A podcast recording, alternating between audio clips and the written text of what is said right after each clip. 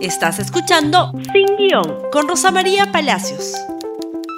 Muy buenos días y bienvenidos nuevamente a Sin Guión. Hoy día vamos a hablar de la moderación y el acomodo, los giros que están dando las campañas de Pedro Castillo y de Keiko Fujimori en segunda vuelta. Hay que recordar dos parámetros que creo que son bien importantes, a pesar de que en las primeras encuestas de Ipsos y de Datum, Pedro Castillo tiene una cómoda, comodísima ventaja sobre Keiko Fujimori, en estas elecciones se gana con un voto de diferencia. Si se las elecciones fueran mañana, Pedro Castillo gana y fácil. Sin embargo, Pedro Castillo y su grupo político entienden que las cosas en una segunda vuelta pueden cambiar abruptamente.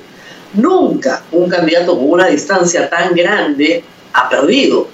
Pero hay que recordar que Alan García contra Ollantumala, venía García de bien atrás y le volteó el 2006 la segunda vuelta al punto que la ganó.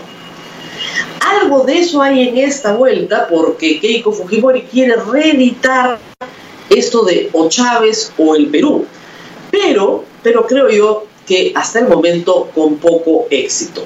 Frente a eso, ayer, antes de ayer en realidad, recordemos lo que contamos ayer, Pedro Castillo lanzó estos dos tweets. Por favor, vamos por el primero. Perú no será como Cuba y Venezuela, que será con su propia identidad, Pedro Castillo presidente. No decía cuál era esa identidad propia, pero no Cuba, no Venezuela. Siguiente, por favor, recordemos solamente, esto es un recordares, ¿no es cierto? Vamos a continuar con las cosas buenas que se han hecho bien, palabra maestro.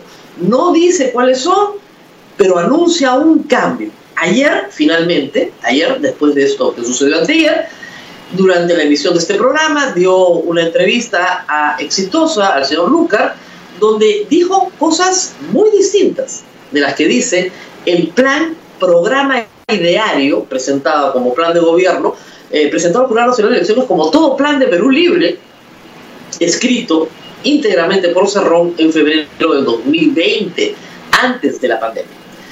En ese programa ideario se dicen cosas, lo hemos comentado acá, muy claras sobre política económica y sobre lo que ese programa ideario pretende para la economía del Perú. Y hay un plan de estatización de todas las empresas que ellos consideran estratégicas. Eso incluye minas, gas, energía, toda la cadena agrícola y telecomunicaciones por lo menos.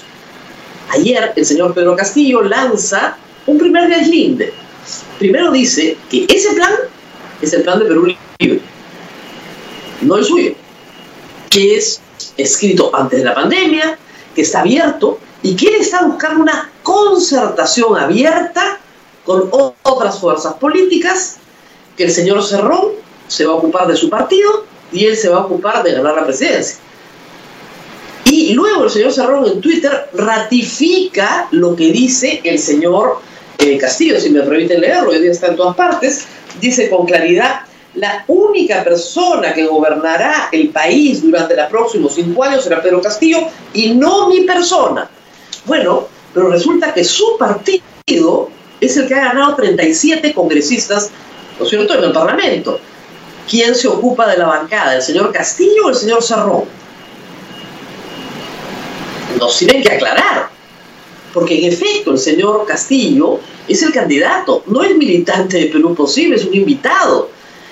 Iba, como lo hemos señalado, bueno, como un testaferro político, porque el señor Cerrón está prohibido de postular. Entonces, este cambio, ¿qué tan real es en lo político? ¿Y qué tan real es en lo económico? Porque en lo político, hay que decirlo, el señor Castillo no nos ha dicho quién es ese nosotros al que hace referencia. Nosotros estamos trabajando un plan, bueno, y lo segundo que no nos ha dicho es cuál es ese plan. Creo que los votantes tienen derecho a saberlo. Dice, no vamos a estatizar nada. No se le quitará a nadie su propiedad ganada con el sudor de su frente. Muy bien.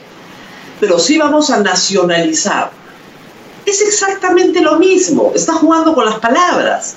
Es exactamente lo mismo que decía la gran transformación de Ollanta Humala, hasta que cambió la hoja de ruta. Y cuando se le preguntó, no, no, no voy a estatizar, voy a nacionalizar. Eso quiere decir que todo lo que se produzca en el Perú solo se puede vender en el Perú, que ya no podemos exportar nada y que ya no podemos importar nada. Eso es bastante disparatado, ¿no es cierto? El impuesto a la renta que generan las empresas peruanas se queda en el Perú y se reinvierte en el Perú y se reparte entre los accionistas. Si los accionistas son extranjeros, por supuesto, reciben su utilidad allí donde la quieran recibir después de que el Estado se lleva su parte. En ninguna parte del mundo los impuestos son 70% del impuesto a la renta. Alguien que estudia tributación debería sentarse con el señor Pedro Castillo y explicárselo. Su plan sigue siendo, en lo económico, un mal plan. Genera dudas, genera muchísima preocupación. Al frente, Keiko Fujimori intenta, ya en viajes a provincias, marcar también la cancha, pero no hace las únicas dos cosas que tiene que hacer. Ella tiene que explicar por qué su plan económico es mejor que el de Castillo. En primer lugar, tendría que decir que hasta el momento Castillo entonces no tiene un plan económico, por lo tanto su plan es improvisado. Esa sería una primera atingencia. La segunda tendría que decir por qué es mejor. Y el problema es que el plan de gobierno de Keiko Fujimori en la parte económica no ofrece nada nuevo, no ofrece nada que sea más inclusivo, más redistributivo, que ponga dinero en el bolsillo de la gente, trabajo, salud, educación y lo que se requiere urgentemente en nuestro país. No hay más que status quo. Y si ella no se modera en ese sentido de ofrecer mayor prosperidad, que es lo que tiene que ofrecer todo candidato, un futuro mejor, no hay que le gane a Pedro Castillo. Y lo segundo es que el antifujimorismo es mucho más grande que lo que ella llama comunismo o anticomunismo en el Perú. Y para cambiar eso, hay un nivel de campaña emocional, afectiva, que Keiko Fujimori se niega a explorar por tercera vez. Keiko Fujimori tiene que hacerse responsable por los últimos cinco años de la conducta de sus parlamentarios, del el gobierno desde el Congreso que ella nos prometió en 2016 y que tanta desgracia e inestabilidad política ha causado tiene que hacerse responsable de haberse negado a indultar a su padre y de haber perseguido judicialmente a su hermano, de haber acosado a inocentes, de haber interrumpido planes económicos necesarios para el Perú. Tiene que hacerse responsable de todo el daño político que ha hecho y puede hacerlo. Tiene en resumen que pedir perdón. No porque pudo haber cometido algunos errores o de repente fueron un poquito confrontacionales, sino porque hizo daño al país, un daño que estamos pagando hasta el día de hoy, sin un mejor programa económico que ofrezca un mejor futuro. Y sin unas disculpas que pueden hacer perfectamente la experiencia transformadora de la cárcel, Keiko Fujimori puede seguir terruqueando a Castillo y va a seguir bajando las encuestas. No hay forma de que suba diciéndole chavista todo el día, porque resulta que en las izquierdas peruanas hay tanta diversidad como las derechas. No es lo mismo, ¿no es cierto?, en el campo regional, Pepe Mujica que Evo Morales. No es lo mismo Maduro que Bachelet. Igual en el Perú, no es lo mismo Vladimir Cerrón que Verónica Mendoza, que Marco Arana o que el Movadef. Y esos matices sí los aprecia el votante.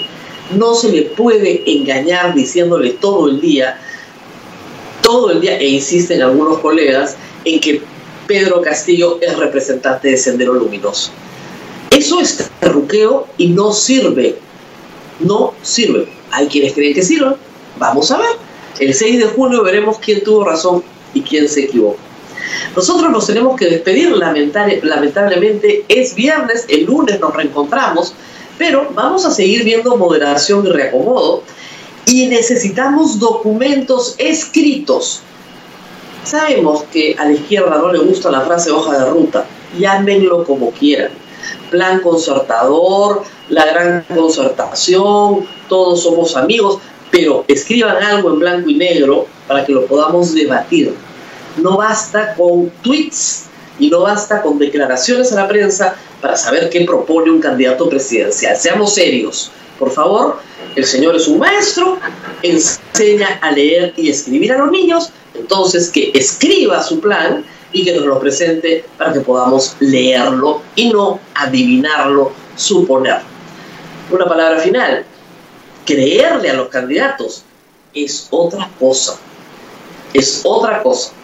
Ser creíble es otra cosa, ese es otro negocio, pero que primero muestre sus ideas y luego discutimos si les creemos o no, si son viables o no, si están rodeados de la gente correcta o no. Muy bien, nos tenemos que eh, despedir y nos reencontramos el día lunes. No se olviden de compartir este programa en Facebook, Twitter, Instagram y por supuesto en YouTube. Hasta el lunes. Gracias por escuchar Sin Guión con Rosa María Palacios. Suscríbete para que disfrutes más contenidos.